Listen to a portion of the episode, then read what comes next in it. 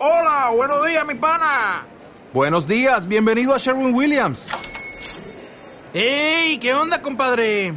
¿Qué onda? Ya tengo lista la pintura que ordenaste en el ProPlus app. Con más de 6.000 representantes en nuestras tiendas listos para atenderte en tu idioma y beneficios para contratistas que encontrarás en aliadopro.com. En Sherwin Williams somos el aliado del PRO.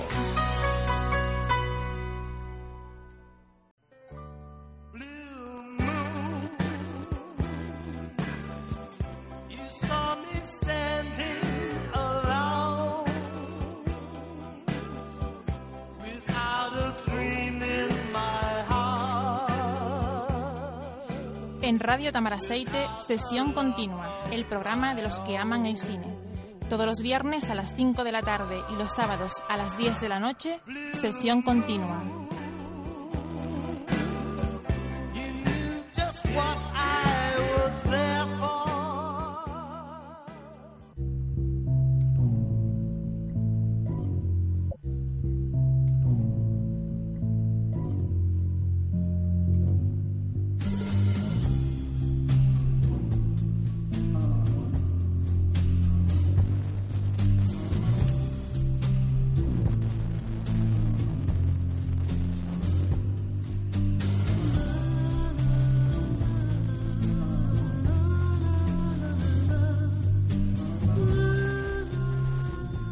Buenas tardes amigos oyentes, bienvenidos otro viernes más a Sesión Continua, el programa de los que aman el cine. Hoy les ofrecemos un programa de lujo con dos grandes directores. El primero, Alfred Hitchcock, con una película yo creo que muy especial, una de sus películas queridas, una de sus historias más cautivadoras, que quiso rodarla por segunda vez en el año 1956. El hombre que sabía demasiado, un remake de una de sus películas británicas y que aquí la lleva a la perfección, interpretada por Jane Stewart y Doris Day. Y hablaremos también con nuestro colaborador Antonio, uno de los grandes western de Clint Eastwood. Yo creo que es su película cumbre, aquella que volvió a devolverle al western la dignidad perdida, o por lo menos en una época donde ya no se hacía western sin perdón, dirigida en el año 1992, obra maestra que le encumbra como uno de los grandes sucesores de John Ford y sobre todo una película premiada con cuatro Oscars de la Academia. Nos metemos ya con Sin Perdón.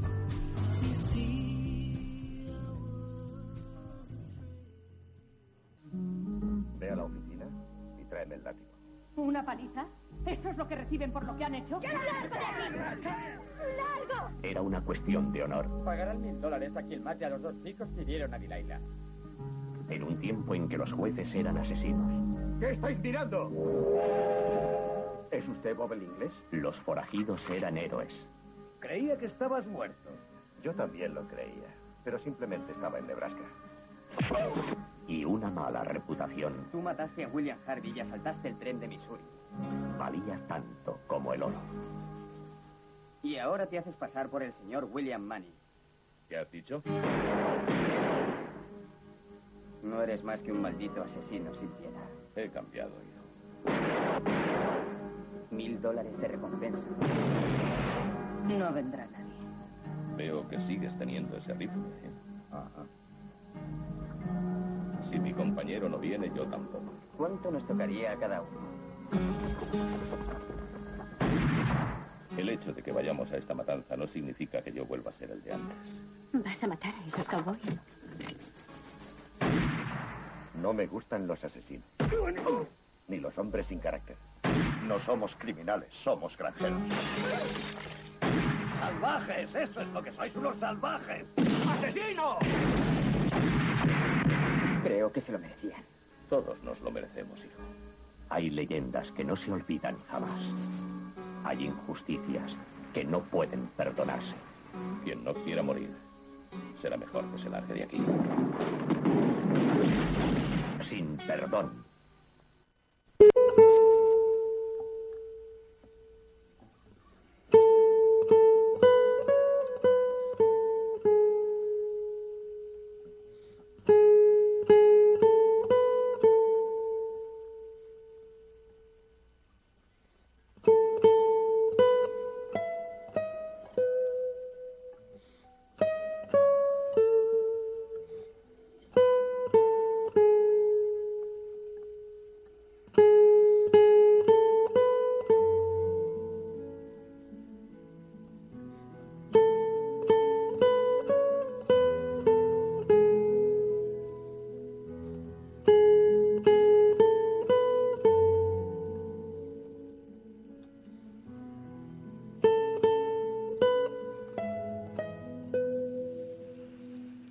Esta es la hermosa banda sonora que eh, caracteriza casi todas las películas de Clint Eastwood, aunque esta todavía era en la época donde todavía no componía su propia banda sonora. Esta está compuesta por Lenny Neushaus y yo creo que es una de esas músicas que tienen ese arrastre melancólico que definen muchísimo la personalidad del, eh, del, personaje. Yo creo que es uno de los personajes eh, prototipo en todas las películas de Clint Han dicho por ahí eh, muchos críticos que eh, Clint en sus películas que dirige y protagoniza siempre está interpretando al mismo personaje, un personaje que arrastra un pasado, que arrastra una melancolía. Hablamos sin perdón hoy con Antonio.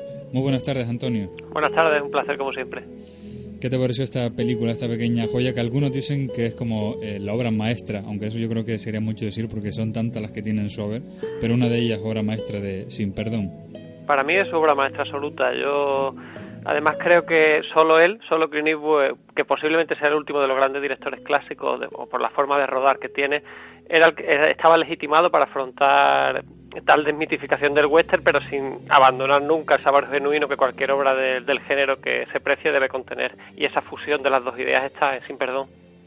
Sí, porque es curioso que esta película es un homenaje al western, pero a la misma vez también es una desmitificación, como tú dices, que es una cosa muy difícil de hacer. Homenajear por una parte, pero por la otra parte, desmitificar en muchísimas escenas donde se ve esta, esta desmitificación. Sí, ahora hablaremos de, de David People, ¿no? que es el guionista que es un tipo muy peculiar, que va a contracorriente en Hollywood y es muy muy original porque si nos fijamos en sus guiones pues pues tiene un poco de todo, ¿no? Él afronta cualquier cualquier historia sin importarle el género y, claro, imaginemos este guion en, otro director es imposible, ¿no? Él tenía que ser Clint Eastwood porque solo él le mantiene el pulso al, género a pesar de tener esa parte, claro, que decimos que, que va en contra del propio género. Hay muchas escenas como eh, yo creo que en ningún western se ve lo difícil que es montarse a un caballo, que aquí por ejemplo se habla al principio cuando el hijo le dice, ves que este caballo no se deja montar y, y se cae, lo y en otro cuando tienen que huir después de ver al asesinato que matan en, aquel personaje que estaba en el servicio, por así decirlo, y, tienen que salir lo, que le cuesta subirse a un caballo, que esto es una cosa, parece una anécdota sin importancia, pero en el western clásico eh, se subían a la primera. Y aquí, no, aquí les cuesta subirse. A no ser que tuvieran algún problema físico, como me viene a la mente John Wayne porque llevaba un disparo en la espalda en El Dorado, pero claro, sí, es evidente que, que había una épica ¿no? en, la, en subirse al caballo rápido y tal, pero aquí no, aquí el personaje clínico está acabado, o sea, William Manny, él mismo lo dice y es una de las claves de la película, yo, yo es que estaba borracho, o sea, yo todo lo que hacía era porque entraba entraba en combate pero completamente alcoholizado y eso mi mujer me lo quitó y ya se convirtió en una persona dócil. Mm. Tiene mucho, yo creo que eh, decía antes en la presentación que muchos eh, críticos han visto esta obra maestra de, de Clint Eastwood y sobre todo su cine, eh, su cine más bien el western, como también fue El jinete pálido, lo ven como un digno sucesor de, de John Ford porque tiene tantos elementos comunes de John Ford como es el, pasado, el hablar siempre a la, a la tumba de, de, su mujer, que esto lo hace con muchísima frecuencia. Eh, Clint Eastwood también lo hacía John Ford. Son varios elementos que se sabe que Clint Eastwood ha puesto los fundamentos eh, bien puestos. Sabe dónde fiarse a la hora de, hacer una de hacer una, una historia y una película, ¿no? Sí, él, yo, John Ford creo que, es, es, involuntario, es decir, yo, yo lo veo más cercano a, John Huston, es decir, le, le, veo mucho de John Huston, pero claro es que cuando hablamos de clásicos casi todos se acaban encontrando en el mismo punto. Eh, yo diría que, que bueno, él, si le preguntáramos a él, yo creo que él diría, no, yo se la dedico, como viene bien dedicada al final de la película, para Sergio y Don, ¿no? Él dedica a Donald Siegel y a Sergio Leone, que son los directores que, que le iniciaron un poco, que más le influenciaron, y yo diría que él se iría hacia ellos, pero no, no, no tiene ese, no le vemos ese carácter de, de, esas películas. Tal vez Donald Siegel sí, un poco la contención y tal, pero se parece mucho, yo le veo mucho de John Huston. Mm, que por cierto, Don Siegel habíamos visto aquí la invasión de los ladrones de cuerpo, que una de sus películas, porque es que Clint Eastwood decía que él aprendió mucho de, de Don Siegel, que es un director bastante curioso porque tiene en su haber películas tan curiosas como esa, La invasión de los ladrones de cuerpo, y sobre todo también porque puso las bases también de, de una manera de, de hacer western. Esta película se llevó cuatro Oscars, por supuesto, yo creo que casi todas las mejores categorías, como fue a la película, eh, al guion, eh, eh, al actor secundario, que también yo creo que aquí hay un plantel de actores que todos están sobresalientes. Yo creo que desde el, sheriff que, lo interpreta maravillosamente Jane Hackman a, Morgan Freeman, que yo creo que es uno de los fetiches de, de Clint Eastwood, y por supuesto el propio Clint Eastwood que aquí está eh, soberbio como actor. Yo creo que eh, aquí y en Gran Torino, que son parece que son dos personajes muy similares, está de una manera conseguida su interpretación que yo creo que como pocas veces eh, se ha visto en, su filmografía. Sí, yo añadiría Million Dollar Baby, que creo que también hace un gran papel como actor. También eh, esa es la que yo siempre he dicho, que si me dijeran elegir entre la mejor película de Clint Eastwood, yo creo que elegiría, podría elegir Million Dollar Baby, porque es un papel tan difícil pues estamos, estamos de acuerdo. Yo, esa película me parece una grandísima obra maestra también. Prefiero Sin Perdón porque me toca más la fibra sensible, el hecho del género y tal, que a mí el western me, siempre me ha fascinado. Pero Million Dollar Baby es una película sorprendente y muy bien rodada y casi sin fisura, vamos, prácticamente muy cercana a Sin Perdón si no se coge de la mano con ella. Y la otra sería Misty River, que también me parece una gran película. También, sí. sí. Aunque ahí no tenemos su presencia y esto pasa como suele decirse con, con Woody Allen, ¿no? La, gente quiere verlo en la pantalla. Parece que no, pero él rueda y tal y dice, pero es de Clint Eastwood, dice, pero él no sale, y dice, claro, él no sale. Pues ya no me gusta tanto. Pero Misty River, a pesar de que él no sale, como decimos, es una gran película también. Es cierto, y, y con... Ahora que nombrabas tú delante uno de los mejores directores como Clint Eastwood, que quedaban vivos. Yo creo que si nos apuramos, dos de los grandes que nos quedan y, ya son ya mayorcitos, es Clint por supuesto, y Woody Allen, que yo creo que son de los grandes directores que, van ya cerca de los 80 ahora mismo, por lo menos. desgraciadamente sí. Espero que alarguen su vida como otros que no me interesan, como Manuel de Oliveira, que creo que llegó a rodar casi con 100 años. Espero que ellos aguanten el tipo y lleguen a esa edad, porque la verdad que perderíamos un tesoro, bueno, de valor incalculable, vamos. Cualquiera de los dos que se vaya, o los dos, pues imagínate. Sí, porque siguen rodando este viernes. Mismo se estrena la última de, Woody Allen, sí. Sí, ahí estaremos, si Dios quiere, para verla. Pues sí, sí, sí. Aunque eso es lo que siempre dicen, que cuando haces una película por año, unas salen más redondas, otras menos, pero eh, Woody Allen siempre sorprende ya. Incluso su película menos mm, conseguida sorprende, o sea que porque... Sí, es que son casos muy, son muy, muy, muy similares porque esta gente es que rueda mucho. Es decir, pues se puede decir otros directores se lo piensan más, tal. No, no, ellos simplemente ruedan y ruedan todo lo que pueden, incluso como actor, porque hace poco Clint Eastwood no una como actor de béisbol que yo no he visto, pero que no es suya, pero bueno, él, quiere seguir trabajando, quiere seguir la brecha y la verdad es que es muy admirable. Esa es muy buena, esa la tratamos también nosotros aquí, Golpe de Efecto. Golpe de Efecto, exacto. que la dirigía uno, la dirigía su, digamos, su, su mano derecha en todas las labores de dirección, que es Robert Lawrence. Y, sí, eso es, sí. Y, pero prácticamente el personaje también, el personaje de Golpe de Efecto es también el mismo prototipo, el mismo carácter, siempre una persona eh, gruñona que, que la vida lo ha vuelto arisco, que yo creo que es una de las grandes cosas que tiene esta película, porque es un tratamiento de, del pasado, de ese pasado que busca una redención y que no la encuentra, porque eh, se ve que el, pasado de este personaje eh, la ha dejado tocado para toda la vida y encontró la redención en su mujer, eh, pero su mujer murió y luego hay una escena aquí maravillosa que es cuando se entera de que han matado a su amigo, a su amigo Morgan Freeman, y cómo coge la botella de whisky y empieza como si fuese la, eh, las espinacas de, de Popeye, porque es una cosa un poco... empieza a tomarse como que eso es lo que le va a hacer la transformación o le va a llevar otra vez a lo que era el hombre anterior a, a conocer a su, a su esposa fallecida. Sí, ahí es cuando, cuando la película, que hasta ese momento yo pienso, y como tú has dicho, el reparto está estupendo todo, pero hasta ese momento la película pertenecía a Jim Hammond. Mm. Casi todas las frases memorables de la, de la película y el personaje de Jim Hammond es, lo que mueve la película, hasta que, como tú dices, William Manny, que es Clint Eastwood, se pone la capa de Superman, que es la botella de whisky, y se presenta allí en, en el salón y pone las cosas en su sitio.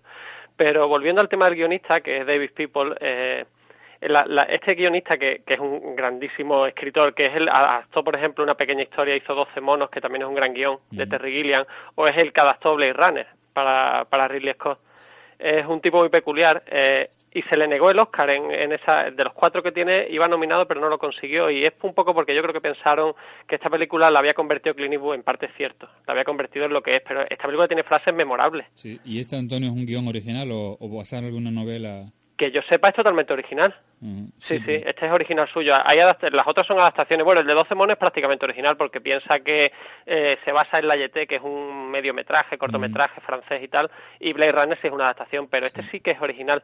Y el problema que tiene es eso, que yo creo que en, la academia dijeron, no, esto sin Clint Eastwood no, no, hubiera funcionado y premiaron, no quisieron premiarlo, pero también un poco porque ya te digo que es un tipo que no, que no cae demasiado bien allí porque él va bastante contra ellos, contra corriente. Pero las frases de esta película son tremendas, tiene unos, unos momentos sublimes, el mismo final cuando cuando se presenta y le dice, usted es William Mann, el asesino de mujeres y niños, y él le dice, sí, sí, he matado a mujeres y niños, yo disparo contra todo lo que se moviera o tuviese vida y he venido a matarlo a usted. Mm. Me parece soberbio.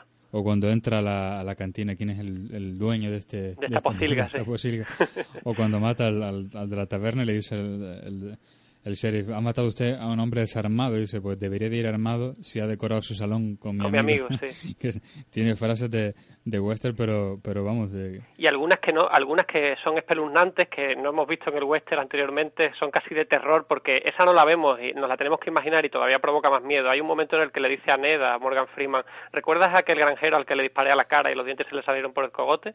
Y le dice, no había motivo para matar a aquel hombre, a menudo pienso en él. Y me parece una, una, una escena escalofriante. Sí, que yo creo que es eso lo que, lo que marca este carácter de este personaje. A menudo pienso en él, es decir, toda la, todo ha visto el antes y el después de, su vida. Hay una frase también que se lo dice, no me acuerdo quién le dice, ya no eres el mismo de antes y él contesta, es cierto, ahora solo soy un hombre. Yo creo que hmm. eh, transmite muy bien ese antes y después de esta vida marcada. Yo creo que es un elemento de western, tanto eso lo decía también mucho John Ford, que es el, eh, los pasados, esos pasados que marcan el presente y hasta el futuro. ¿Cómo puede influir? ¿De qué forma tan fuerte influye el pasado de una, de una persona que, que ya le deja tocado incluso hasta su futuro? Ya no puede hacer eh, mucho de lo que, de lo que era. O, un personaje, por ejemplo, que nunca veremos riéndose, porque eh, yo creo que Clint Eastwood en casi todos sus personajes, riéndose casi nunca lo vemos. Siempre es un personaje que tiene un pasado que le ha amargado y que le sigue amargando. Sí, habría una conexión con el Ethan de Centauros del Desierto en cuanto a ese pasado que no se menciona, pero que es igualmente tortuoso y terrible, lo suficiente como para que le cierre la puerta en la cara y no y no tengo acceso a esa, esa vida familiar. Y en el personaje clínico de William Manny pasa igual. Él vive tortura. De hecho, cuando tiene fiebre en un momento de la película, que está después de la paliza, la, la tiene antes, pero ya con la paliza pues queda muy tocado y tal, él ya empieza a ver gente de su pasado que se le presenta gusanada y tal y lo pasa realmente mal porque porque es un alma torturada es imposible que esa persona tenga tenga la sonrisa en la cara porque le, es imposible mm. y luego también Clint aquí en esta película no renuncia a los golpes de humor porque los tiene eh, como decía antes el cabello rebelde o o, el, inexperto, este que quiere, eh, que, es el que lo contrata o quien lo llama por primera vez y luego lo que está es medio ciego y que no ve no ve nada. O lo difícil que es matar a una persona, que eso es otra cosa que desmitifica un poco Clint con este western, que, que no es tan fácil matar a una persona, porque él no acierta la primera cuando quiere matar a, a, este al que está que lo pillan eh, en unas rocas y, no dan a la sí, no, no, dan con él. O sea, no dan, no dan con el tiro acertado hasta que finalmente ya por fin... O el escritor, este escritor que, que, que es como un parásito que se va pegando al mejor, al que va venciendo en ese momento, se va pegando. También tiene mucho, mucho guiño humorístico ese personaje. Sí, ese es muy de humor y ese es justo la llave de la desmitificación de la película. Porque él va buscando héroes y acaba encontrando gentuza, gentuza del oeste que se mantiene en pie borracha y entra en, en, en conflicto realmente hasta las cejas sin saber muy bien a quién disparan o a qué disparan. Hay una escena que es muy buena también, que es la de la comisaría, cuando el sheriff está intentando eh, contrastarlo con la verdad de quien, quien creía su héroe y, claro, para que se pegue a él y luego él acepta que se pegue, que lo es muy curioso al final de la película cuando después de hacer la masacre monumental, eh, este escritor intenta luego pegarse a, a, William Manny, pero él no le deja. dice, no le deja, sí. le, le, llega a preguntar, ¿ha disparado usted en algún orden? Y te dice, no, yo es que siempre tengo suerte cuando disparo, no, no sigo un orden concreto, me limito a, a disparar y que si no que si no se va pronto allí hasta él va a alcanzar también sí, va, a cobrar también una película como digo yo creo que de la mejor que ha hecho mm, Clint Eastwood yo creo que después de esta película rodada en el año 92 eh, el western ha sido ya un género prácticamente intocable en el cine yo creo que eh, Ahora estaba recordando si el jinete pálido era antes o después de Es anterior, sí, sería y además es un gran precedente de esta película. Tiene mucha conexión con ella en cuanto a sobriedad, a forma de rodar y tal, sí. Es, el título anterior, si no recuerdo mal. Anterior, exacto, sí. Después de esta película yo creo que eh, han intentado recuperar el western. Bueno, lo recuperó ahora, creo que fue el año pasado, eh, se me acaba de ir el nombre, Tarantino, con, Bueno, sí, aunque, aunque Django es, una, es un poco también una gamberrada, ¿no? No podríamos meterla sí, en no el... podría ser western en el sentido estricto. Bueno, es que se acerca más a western circense y muy cercano al espagueti, pero claro, es consciente, evidentemente. A mí me, a mí me encanta, Tarantino parece un director magnífico, pero no, no en cuanto al, al tema de la sobriedad, que, que sería sin perdón. Tal vez un western moderno posterior, uno de los pocos, porque como tú bien dices, es que esta película destruye el género por completo, ya es que no hay, no hay quien se atreva a acercarse a él. Y a mí, eh, Kevin Conner, que a mí Bailando con Lobos no me gusta personalmente, es una película que no, no me llega, sí que tiene un buen western, que es Open Ranch, que tiene un buen final también. También, sí, bueno, es verdad, iba a nombrar, se me olvidó, eh, Bailando con Lobos fue un western que gustó muchísimo, pero es verdad que no es un western... No eh, es- no es al ti- no es al uso tampoco. No es un western al uso, sino es una especie de... eh, viendo la otra desde la otra óptica, una cosa también muy Sí. original, pero que este, me estaba acordando también del remake que hicieron los hermanos Cohen con Valor de Ley, que, que no sé si lo he visto y que, y que no les quedó tampoco del todo mal, aunque claro, es un remake. eh. Sí, yo la, la he visto. A mí me deja algo frío, algo indiferente, pero tal vez porque ya existe la otra, ¿no? Entonces no me, me gustó, está muy, tiene muy buena factura y tal, pero pero no, no veo necesidad de volverla a repetir, la verdad. Y en cuanto a Open Ranch, sí que es una película de Kevin Conner, sí que es una película bastante a reivindicar, porque claro, es que son gotas en el océano, hay tan poco donde escoger y tan poco donde mirar que con un mínimo de sorpresa ya uno se, se coge a, a defender cualquier poder porque evidentemente fue sin perdón la que la que marcó un antes y desgraciadamente ya no un después. Muchos críticos dicen que el último western, incluso propiamente dicho, sería El hombre que mató a Liberty Balance, que también es de eh, John Ford, porque también es un western un poco desmitificador, que era mentira al final que había matado a Liberty Balance él, sino que... Y, y también tenía un poco ese aire crepuscular, como que ya, ya es un estilo de vida que, pues, que ya se está acabando y que pues ya eh, el, mito pues mm, ya no se va manteniendo. Aunque también yo creo que es una, una película, como digo, esta, que sirve de homenaje a, ese estilo de vida que también iba desapareciendo, porque ya, si te das cuenta aquí, casi todos los, los grandes mm, mitos o los grandes personajes ya eran personas mayores, ya eran entraditos y, y aquí no hay jóvenes que vayan detrás, porque ¿te acuerdas en el cuando matan, cuando los ayudantes del, del sheriff pueden, pueden matar a, al personaje de Clint Eastwood y no se atreven? Sí, no Ya. se atreven y de hecho tienen mucho miedo cuando aparece Bob el inglés por la ciudad. O sea, dicen, pero Little Bill va a ir o no va a ir, ¿será de de verdad tan bueno como dicen? O tienen muchas dudas y mucho miedo ante la situación. Sí, como que ya no, que ya el gran héroe clásico de un, ya no hay, sino ya estos son más, más cobardes, o, o no cobardes, sino más sensatos, por deben decirlo, se lo piensan más, que ya no, eh, el estilo de hombre que del, del western, también esta película va dejando detrás que, que ya la generación que viene detrás mm, ya no tiene esas mismas prioridades que tenían el sheriff, que son personajes muy, o, o, o el personaje de Clint Eastwood, que son personajes en el fondo que se parecen mucho, porque encarnan un prototipo de, de héroe de...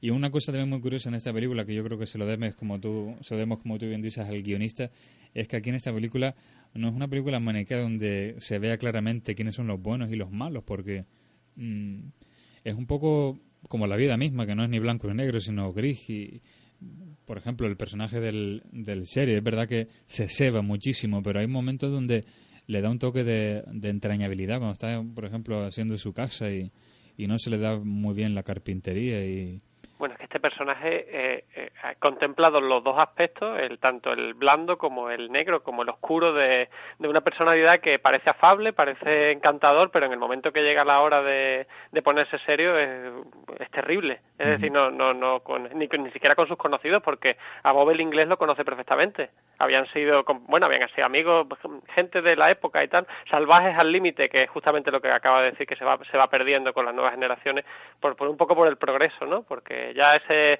ese estilo de vida de caerse del caballo y casi partirse el cuello, pues ya no, no, no se lleva, no, no, es, no, es, no es lícito, pero, pero sí, eh, esa escena con Bob el inglés es totalmente reveladora, o sea, al principio conversan como amigos hasta que hasta que salta ya por él y demuestra realmente quién es Little Bill y, lo que y que es el sheriff de allí, que se acabó eso de ser un forajido de antaño. Sí, era muy cruel y muy temido. Yo no sé ni siquiera cómo el grupo de prostitutas pudo... Como a ellas, por ejemplo, era, es muy curioso en esta película, es un colectivo donde eran respetadas por el de- Ellas se atrevían a levantar la voz, a opinar, a decir lo que Bueno, porque quizá nadie le había visto en acción. Es justamente lo que les pasa a los ayudantes. Tienen dudas sobre él. Ni siquiera, como no lo conocen, salvo uno que lo conoce de antes y dice, no, no pongáis nerviosos que este, que este sabe lo que tiene que hacer. Y las prostitutas, y en general todo el mundo en el pueblo, yo creo que lo tiene como una persona afable porque lo es. Es decir, o él busca que, que de esa sensación de, de buena persona, pero en realidad eh, lo lleva adentro porque lo, lo ha vivido y, y ha sido lo que ha sido en el pasado. Sí, con su única ley, que es que no se entren armas de fuego en el... En el pueblo, sí. en el pueblo, que parece que es una ley razonable, pero luego, claro, para él, para él poder imponer su fuerza mayor y someter a todos, claro, sin, sin tener... Otra cosa maravillosa que hizo Clint Eastwood en esta película fue escoger eh, unos paisajes que yo creo que son paisajes especiales. Aquí hay cada homenaje a, a la puesta de sol, que yo creo que eh, habría que irnos al, como tú bien dijiste antes, a Centauros del Desierto para ver esos esos paisajes, esas tonalidades. Mm, yo creo que yo creo que transmite mucho de manera simbólica la añoranza, la nostalgia por un son esos colores, esos tonos que, que lo que nos están diciendo que esto es un, un western que habla sobre la añoranza, sobre el pasado, sobre Sí, el, primer, el, primer, plano y el último son, son sobrecogedores, es un plano fijo sobre un, sobre un decorado y, la, puesta de sol o, un sol ahí, y la verdad es que es tremendo y con una, una economía de, de medios que, que la, lo hacen realmente grande. Mm. Sí, tanto el arranque como el final, eh, ese atardecer con esa ropa tendida que está en, una, en la cabaña y luego con la cabaña se como desierta, desaparece toda ropa, como que él ya pues huyó de allí, se marchó. Y también nos lo indica la música, que la música es atípica de un western. Yo creo que un western no tiene esta música tan que con este tan con este arrastre melancólico, sino que suele ser música bastante ligera, bastante de batalla, de acción. Aquí no. Yo creo que no, no opta por, por la típica música de western, sino que... Sí, es el sello inconfundible de Clint Eastwood, ¿no? Uno de sus sellos es la, es la música que, que brilla mucho, tanto pues, las que hemos mencionado antes. Misty River tiene una banda sonora magnífica y Million Dollar Baby también. Son pequeñas partituras sin demasiado, pero que se, se, agarran a, al alma del espectador, se quedan con él y, y desarrollan, van, con la película caminando con total naturalidad. Todo sí, todas esas que nombres y muchas más las últimas, compone él su, su propia música, esos temas a piano. Sí, creo que con el apoyo de su hijo, fue todo, queda en casa de Kyle Eastwood, pero es que yo, yo pienso que tanto Lane House como, como el hijo tienen que obedecer las órdenes de él porque todas sus partituras se parecen, o bien le dice yo quiero esto y esto es lo que hay. Claro, le da a lo mejor un poco el toque, la nota y... Bueno, más, que un poco, yo diría que un mucho. creo que los tiene con un látigo como Little Bill diciéndole lo que tienen que hacer, vamos. Es que hay muchas que son muy parecidas, ¿no? La película El Intercambio que hizo con Angelina Jolie sí, y, y, la banda sonora de Million son prácticamente casi parecidas. Son muy parecidas, sí. Luego hizo otra película que la crítica la, la, la, un poco la lapidó, que fue Más allá de la vida. Yo no sé si fue porque se esperaba que él se iba a mojar un poco con pues después de la muerte hay esto. Y, de eso no iba la película. La película iba por dos derroteros y no sé si fue porque causó esa decepción. Pero luego hizo una banda sonora también muy buena para esa película. Sí, a mí es una película que no me parece memorable, pero que sí que contiene elementos muy interesantes. Yo, yo la disfruté, desde luego, y bastante más que, por ejemplo, que el intercambio, que tuvo mejores críticas. Sí, el intercambio parece a mí demasiado larga para. Sí, larga y tiene sus momentos cuando llegan al rancho y están con el tema de los niños enterrados y tal, es bastante, bastante interesante, pero, pero ya te digo que yo prefiero más allá de la vida porque la considero con un arranque magnífico y que mantiene un desarrollo adecuado y un final interesante. Yo la prefiero, la verdad. Sí, porque la última que hizo, que ahora se me fue ahora mismo, creo que fue la de Invictus. la última como director, sí. Creo, que sí, que fue la que hizo Invictus, sí. Me parece ese, esa película sobre el béisbol y... Sí, bueno, sobre el rugby, ¿no? La de, la, la de Sudáfrica. Es ah, verdad, la de Sudáfrica, sí, es cierto, sí. Sí, esa a mí me gustó también, esa me gustó más. ya luego pues, hizo la de como actor esta y ya no sé si tendrá en proyecto, porque yo creo que sí, que va por ahí, por cerca de los 80 años pasados. Eh, no sé si 81, puede ser. Pues por ahí por ahí debe andar, sí. Yo, yo diría que 80 o 81, sí. Mm. ¿Con qué escena te quedarías, Antonio, de esta maravillosa película eh, Sin Perdón, que tiene escenas, yo creo que para enmarcar alguna, porque son tantas? Para mí, es la, bueno, es que, él, claro, recurrir al final, como siempre, en este caso, en este tipo de películas es fácil, pero yo me voy a quedar con la, explicación que le da sobre el pato de la muerte en la comisaría al, biógrafo. Tiene a Bob el inglés en la celda, ya castigado, y se ha quedado con el biógrafo eh, y le está contando que esa historia que él ha escrito sobre Bob el inglés y Corcoran dos revólveres no tiene nada que ver con la realidad. Eh, Corcora no es que tuviera dos revólveres, es que tuviera, tenía un gran miembro y lo que hizo fue eh, acosar a la señorita que Bob el inglés cortejaba y por eso se liaron a tiros, pero los, eh, Bob el inglés estaba tan borracho que no atinaba y si le ganó el duelo fue porque al otro se le disparó la pistola en la mano. Sí, sí, toda la sí. Y, y me parece una escena, un, monólogo, bueno, pues un monólogo de, de, que por eso digo que la película pertenece mucho a Jim Hammond y a ese personaje y, y es David People que, que lo tiene lo tiene como un icono ahí de total desmitificación y justamente esa escena es la que mejor demuestra cómo se desmitifica un género, que es diciendo, no, no, esto no es que fuera un duelo de como usted lo, los ha soñado, como usted los ha pensado, esto fue una pelea entre un borracho y un tipo al que se le, se le voló el arma en la mano. Y luego para humillarlo le hace la prueba aquí de la, de la pistola, de Exacto, a ver si la misma para, escena, sí. para terminar de humillarlo cuando empieza a caer todas las balas, como diciendo, ves que este hombre es un... que cómo lo, lo humilla o cuando le está siempre diciendo es el duque, el pato. El pato, sí. Ese juego de palabras de duke a duque. Sí. sí. no, es el pato. Él era consciente de que no se estaba equivocando, que lo está haciendo a conciencia, que no, sí, sí. no quería llamarlo duque. Tiene muchas escenas, así como bien dice, eh, todas las escenas yo creo que también cuando se entera de, de, la muerte de su amigo y comienza a beber, yo creo que es una escena también eh, maravillosa sobre cómo, cómo expresa la vuelta de, de, del personaje puro, de cómo era él. Yo creo que cada trago de, de, whisky mientras va escuchando los detalles, como si fuese la pócima mágica, mientras va escuchando los detalles de, de la muerte de, de, Morgan Freeman, yo creo que, que es portentoso. Y, y también ese, ese diálogo con, con, con, la mujer prostituta, que yo creo que eh, como que todavía sigue siendo fiel a su esposa. No, yo no sé si no me queda muy bien claro si era porque no quería realmente, porque tenía la cara marcada, o es porque no, porque él era un, un hombre muy romántico como es Clint Eastwood. Que, y pues si me apura, si me apura, yo diría que en el guion podía tener la mala intención de que fuera porque la chica estaba cortada la cara, pero creo que Clint Eastwood eso lo convierte en puro romanticismo, como tú dices. Yo creo que sí, porque hay otra escena sí. que yo creo que una escena que tampoco es muy frecuente en los western cuando le dice Morgan Freeman, bueno, y desde que murió tu, tu mujer, que Porque tú no vas a la ciudad en busca de chicas y tampoco... Como que una persona que ya se ve instalado un poco en... Eh, en, ese, en esa idea romántica de que, bueno, de que su mujer es, lo cambió y ya no hay más que una. Porque una escena muy atrevida esa. Dice, entonces tendrás que hacer uso de la mano, ¿no? Porque... Sí. y... Dice, no estoy tan desesperado. sí.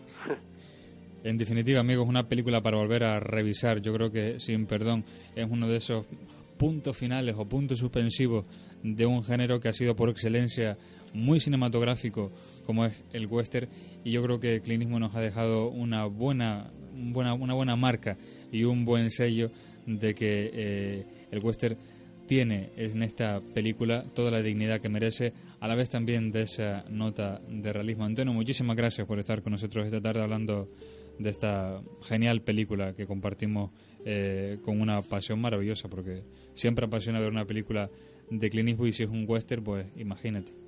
Sí, desde luego, gracias a vosotros y la verdad que hablar de películas así es siempre un placer. Muchas gracias, Antonio. Gracias a vosotros.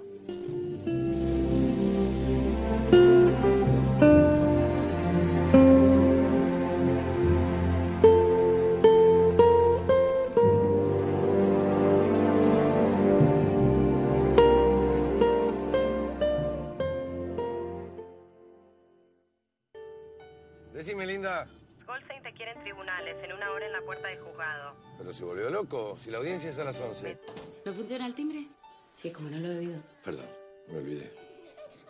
Vas a ver que hoy te ganamos. Por favor, tengan cuidado, ¿eh?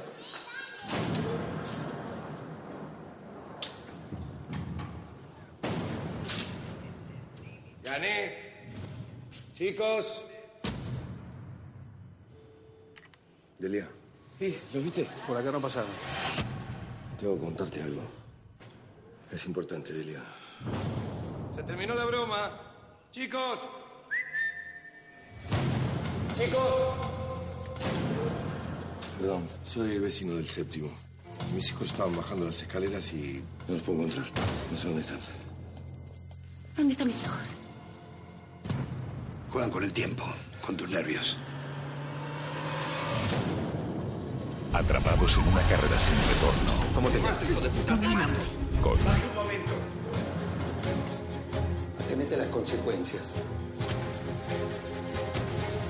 Goldstein. ¡Frida! ¡Basta! ¿Dónde están mis hijos? No los puedo encontrar. No sé dónde están.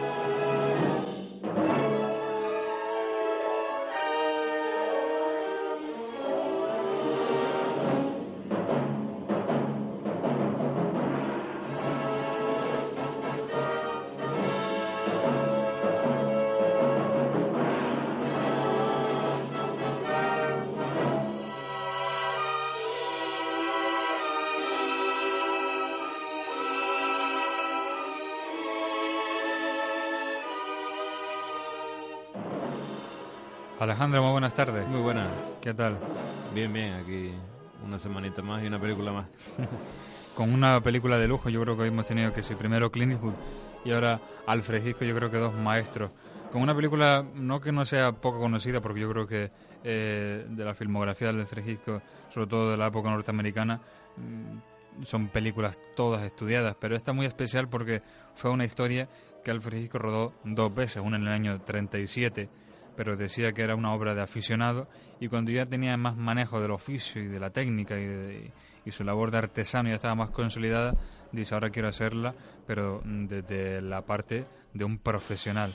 Y entonces volvió otra vez a rodar una historia que se llama El hombre que sabía demasiado y que yo creo que está aquí todo su mundo y sus tópicos, es decir, una familia que está pasando unas vacaciones tranquilamente y de repente se ven metidos en un embrollo Mm, de mucho cuidado. ¿Qué te parece esta, esta gran joya de este gran director?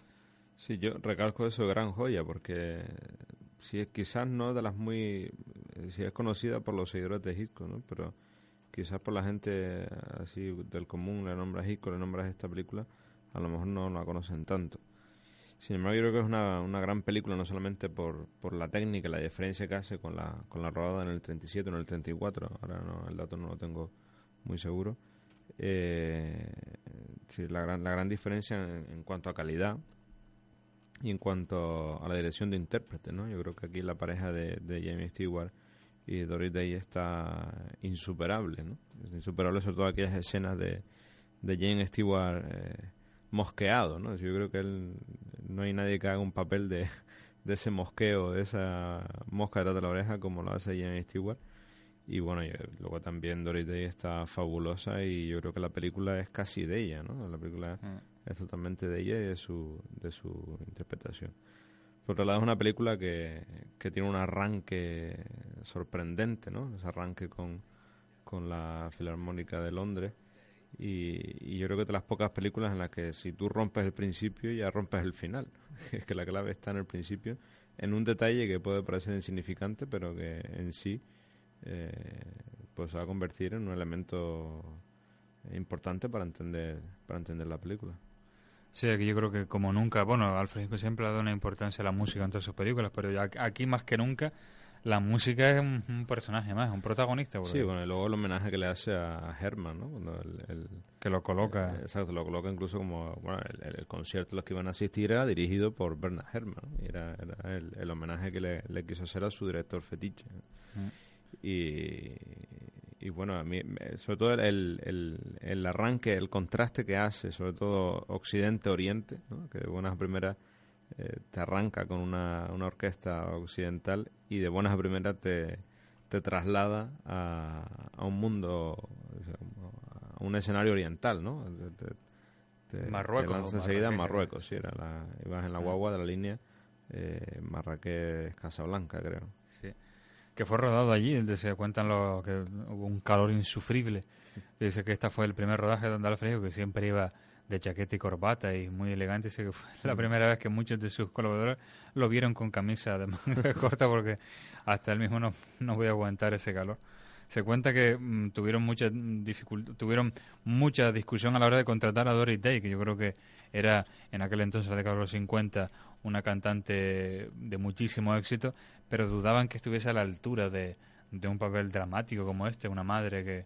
Y sin embargo luego fue una sorpresa que diera la talla. Hay una escena terrible que es cuando primero Jane Stewart intenta tranquilizarla y Mm. pero cuando vuelve otra vez a despertarse y tiene que contárselo es una escena que hace falta tener Sí, una- una escena, talento eh, con- muy cargada de realismo, ¿no? Porque no, no notas tú una interpretación superficial ahí para nada, ¿no? Parece que lo, lo está viviendo eh, en carne propia, ¿no? Esa escena, junto con la escena del, eh, del teatro, ya es en sí, yo creo que la- las mejores interpretaciones de esta mujer en esta película, ¿no? Mm.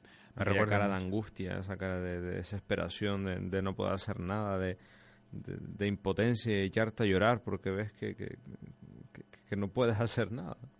Sí, que es muy una historia eh, que yo creo que lo que mejor tiene esta película es que son personajes cotidianos, una familia, él decía que le gustaba mucho trabajar con, con Jay Stewart porque lo veía como el prototipo del hombre corriente, que era Mm. fácil para hacer unas historias así. Sí, sí, es que James Stewart pues no, es decir, no, no, no era un actor que tuviera, digamos, un, eh, pues no sé si decirlo así, un carácter propio, ¿no? Un temperamento propio. Parece un hombre, pues, pues, pues eso, del común, un hombre pues, muy Sí, bonachón, muy ciudadano corriente exacto, americano, sí, que que, no. que- que no tiene malicia ninguna, incluso cuando la mujer empieza a sospechar, dice, pero mujer, déjate de, de preocuparte, pues bueno, pues nos preguntó, pues nos preguntó que dónde nos íbamos a quedar, pues da, da igual, o, o qué importa que quiera ser cortés y nos invite a una copa, pues no pasa nada, ¿no? O qué importa que, que te mire, pues bueno, él, él al principio no, no sospecha de nadie, y claro, ahí está la clave también que Hitchcock utiliza, ¿no? Que, que es el tema del, de siempre, ¿no? El tema del McGuffin y el tema de...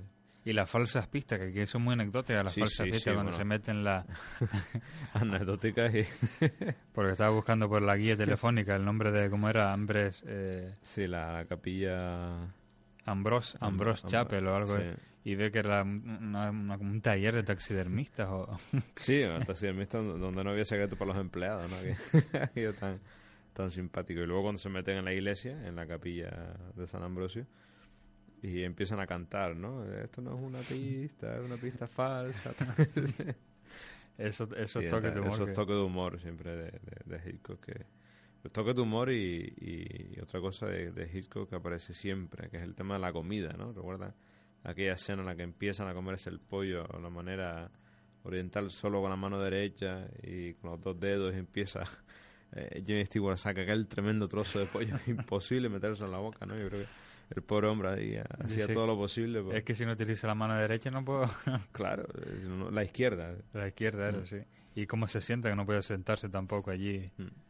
Sí, lo verdad es la, incomodidad de estar donde estaba, ¿no? Porque la manera de sentarse eh, al hablar, dice, "Mire, o ustedes se cambian de posición o yo termino con tortícolis, ¿no? Porque están detrás. sí. Fue esta una historia que le gustó muchísimo a Alfred como digo, yo creo que es ese sadismo sano, ese sadismo que tenía Alfred Hitchcock, que era meter a personas corrientes en unas situaciones que les desquiciaban, que prácticamente ese es el argumento de todas sus películas, de meter y aquí yo creo que cuando ya se toca el secuestro de un hijo y, y esa tortura de unos padres que, que lo buscan, yo creo que lo hace muy bien ese meter a personas corrientes en, en situaciones que los va a salt- que, que- que los va a sacar de sí, porque son situaciones que, que, que no pueden afrontarla una que pueden sí pero que, que lo curioso ese contraste no de, de cómo empieza la película como una comedia familiar Sí, lo curioso que es que ellos tienen que mantener la compostura, digámoslo así, hasta, hasta el final. ¿no? Recuerda aquella escena en la que cuando ellos llegan a Londres, que tú te enteras que están en Londres porque soy el Big Ben de fondo. ¿no? Eh, que eh, le dijeron, bueno, esta dirección está en Londres. Y de buena primera cambia la escena, están entrando en un hotel y ya tú te imaginas que está en Londres por el sonido de, del Big Ben, no, no por otra cosa. En ningún momento te dice que están en Londres hasta que hasta que sigue la escena siguiente. Y aparecen aquellos personajes en las que, bueno, tal, eh, qué alegría verlos y tal, y empiezan a hablar, no sé qué. Y bueno, pues yo me voy y siguen ustedes tomándose una copa y si viene Ben se lo explica. ¿Explicarle el qué? Si no nos has dicho nada, te vas así sin decir nada, pero explicarle el qué. Es una escena muy, muy cómica. que al final de esta película termina con un gran guiño que final vuelven otra vez a, al hotel era y se encuentra, creo que hemos tardado un poco y ahí acaba la película. Sí. Como que se habían marchado corriendo cuando estaban con Sí, aquellos la- invitados. con la copa media. ¿no? Sí, y vuelven cuando ya ha pasado todo el tema de... Que por cierto, esta película es curioso que se llevó un Oscar a la mejor canción, ni película, ni guion, ni actores, sino a la mejor canción, que yo creo que es una cosa que nunca se ha visto en ninguna película de Alfred Hitchcock, que es eh, dedicar un, un, un, un am- un amplio metraje de la película a una canción que yo creo que luego se convirtió en una de las canciones más Una- populares. Más, más conocida. Mm. Y aquí interpretada bellísimamente por, por Doris Day. When I was just a little girl, I asked my mother, What will I be? Will I be pretty? Will I be rich? Here's what she said to me. Que sera, sera. Whatever will be, will be. The future's not ours to see. Que sera, sera. What will be, will be. When I was just a child in school, I asked my teacher, what should I try? Should I paint pictures? Should I sing songs? This was her wise reply. Que sera, sera.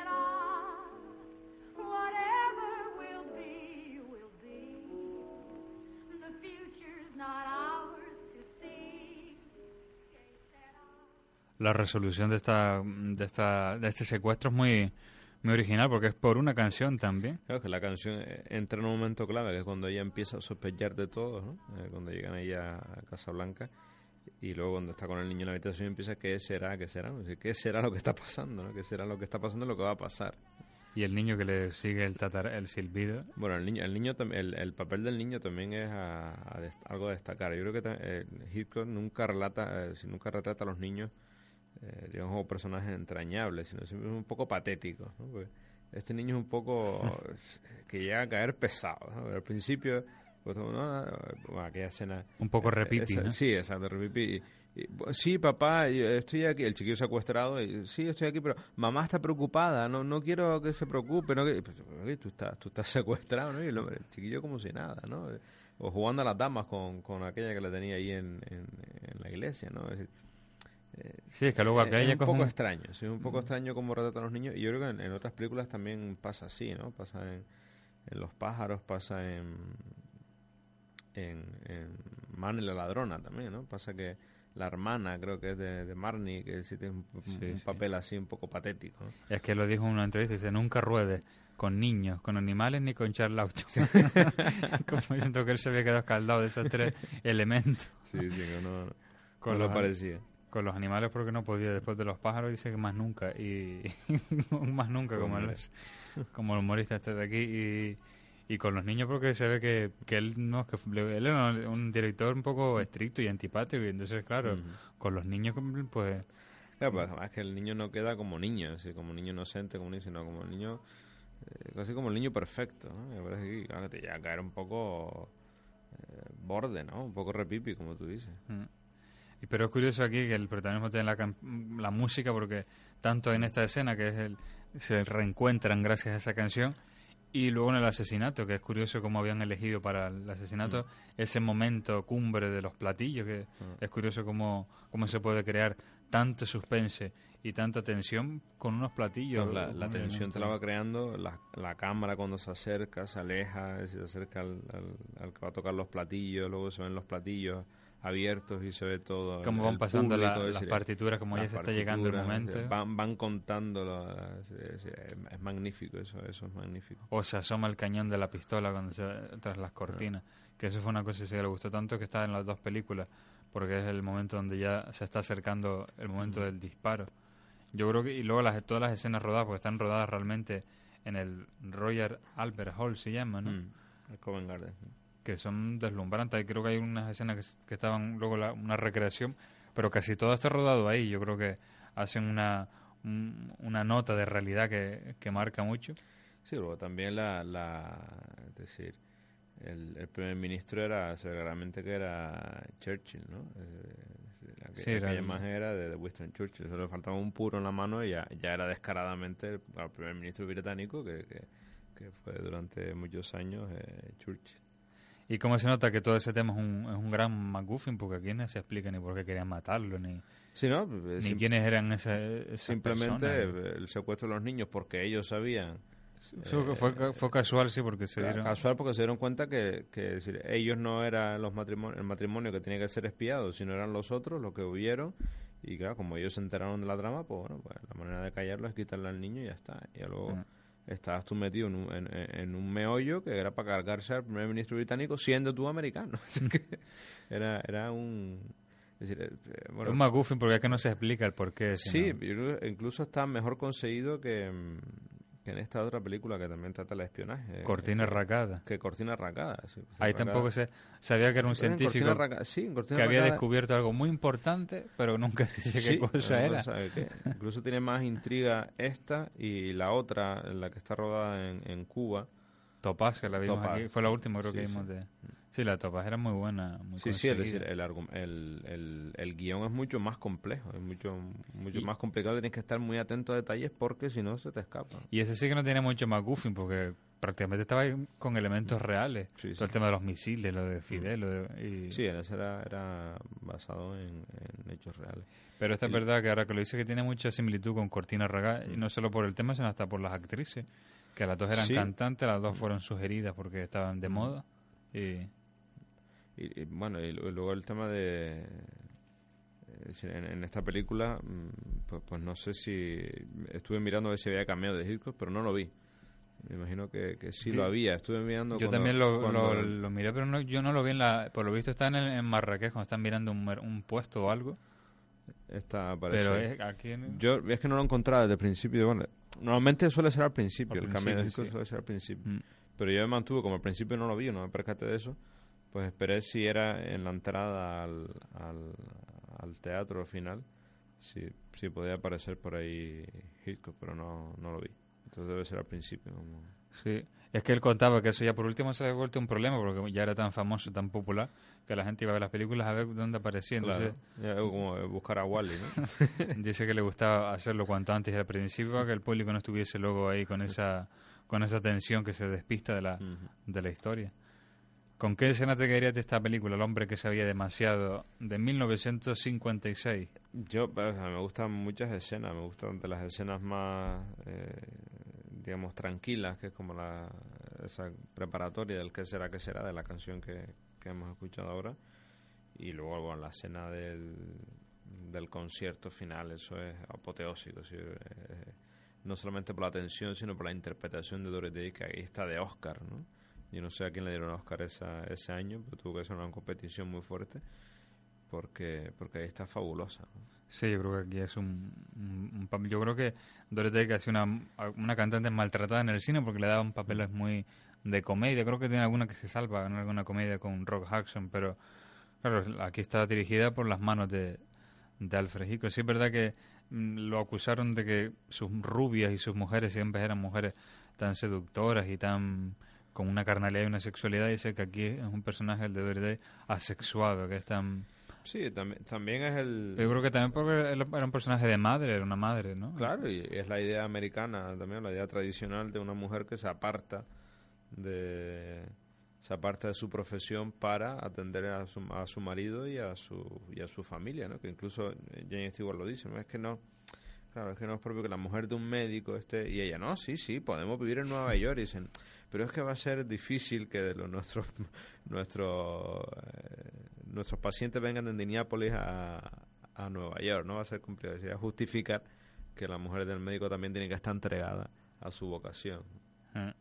Ahora que nombraste tú quién le dieron el Oscar, ¿verdad? Que estaba eh, nominada, creo que fue en el año mejor actor estaba nominado Doris Day, dices tú al En el año 56, digo, que, que no le dieron el Oscar a... se lo a llevó. Ingrid Bergman por Anastasia. Pues exacto, se tiene que ser Tiene una que ser competición muy fuerte. fuerte para, para no dárselo a ella, porque es que está realmente Sí que fuera de serie.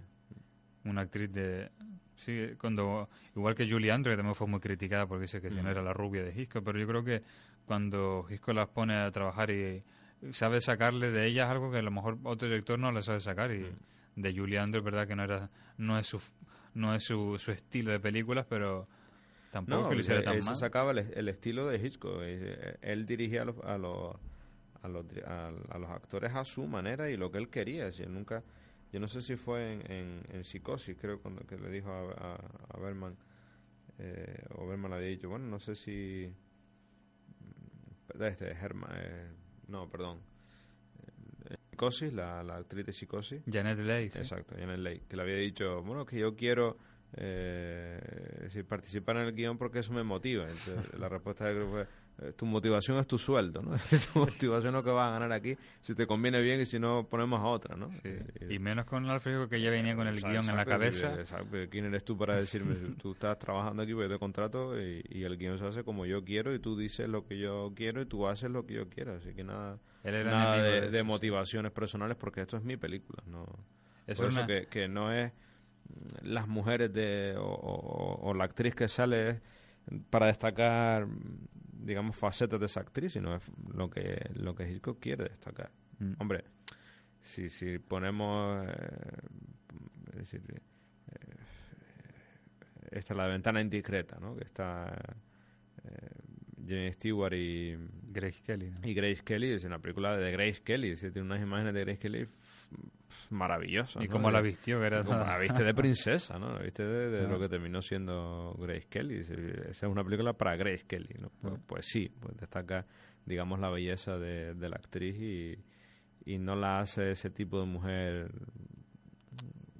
muy explosiva sexualmente sí hombre eh, Grace Kelly era guapísima y era muy atractiva pero no no le saca ese jugo eh, tan sexual como como si por ejemplo sale en, en, en esta otra película no la de mm, Vértigo La de Vértigo. Vértigo. Sí, Mm.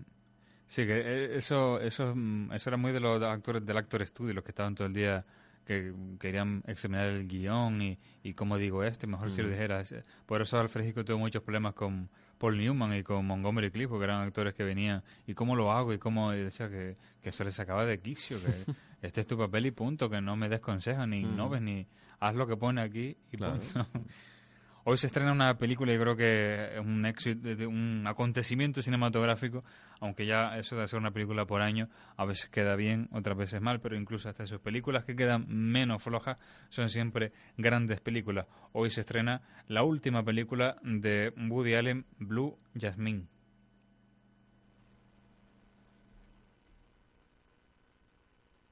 ¿Te gusta? Me encanta. No deberías darme tantos caprichos. ¿Y por qué no? ¿A quién mejor que a ti? Le conocí en una fiesta y me hechizó. Me enamoré del nombre, Jasmine. Nunca he estado en San Francisco. Me voy a quedar con mi hermana. Jasmine, oh Dios mío. ¿Cómo estás? Tu casa es acogedora. Ha habido turbulencias. La comida horrible. Para ir en primera clase, no sé. ¿Pero no estabas tiesa? Me he arruinado. Bueno, el gobierno me lo ha quitado todo. Pues tienes una pinta estupenda. Ah, ¿quién miente ahora? ¿Hay algo que quieras y que no tengas? Cariño, es preciosa.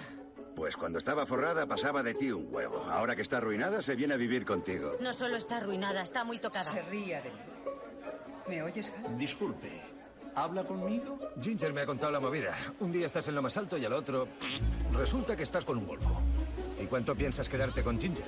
Nadie tiene más ganas de largarse de aquí que yo. Esto tiene que ser caer muy bajo para ti. Te alegrará saber que he perdido hasta el último centavo. Su marido era un sinvergüenza. Estuve allí una semana y supe que se los ponía con una amiga. No puedo, no puedo, Frankie. no puedo. Solo estás con fracasados porque eso es lo que crees que te mereces y por eso nunca tendrás una vida mejor. ¡Ella pasa de ti! ¡Es una falsa! ¿Podéis dejar de pelearos? Me encuentro fatal. No sé, el calmante llega con retraso. Ansiedad, pesadillas. Pues una de esas películas que hay que ver de Woody Allen, que yo no sé, creo que está ronda ya por los 80 años tiene. Sí, Woody Allen ya, pf, claro, es de los- 79, de los más 80. veteranos junto con, con Clint Eastwood, ¿no? Que Antes Mm. se, se habló de su película. Sí, que son directores que, que los tenemos y Sí, que hay que... de, de estos con bolas con las botas puestas, ¿no? De estos que no se retiran ya a vivir de- del cuento, de la fama, sino Mm. Y que siguen teniendo historias en la mente, siguen teniendo cosas que contar y cosas que... Sí, y luego también lo, lo, bonito de estos actores es que siguen manteniendo sus universales, ¿no? Pues, pues oído el tráiler y ya soy el jazz de fondo, eso es Woody Allen, eso es un sello indiscutible. Su sello, sí. Pues habrá que verlo. Sí, Alejandro, muchas gracias. Buen fin de semana. Igualmente. Y amigos, buen fin de semana y hasta el próximo viernes.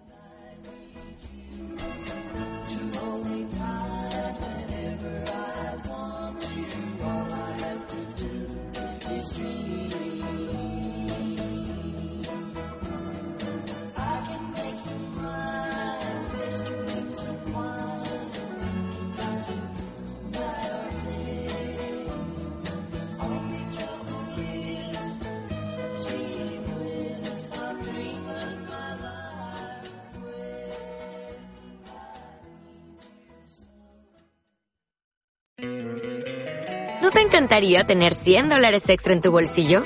Haz que un experto bilingüe de TurboTax declare tus impuestos para el 31 de marzo y obtén 100 dólares de vuelta al instante. Porque no importa cuáles hayan sido tus logros del año pasado, TurboTax hace que cuenten. Obtén 100 dólares de vuelta y tus impuestos con 100% de precisión. Solo con Intuit TurboTax. Debes declarar para el 31 de marzo. Crédito solo aplicable al costo de la presentación federal con TurboTax Full Service. Oferta sujeta a cambios o cancelación en cualquier momento.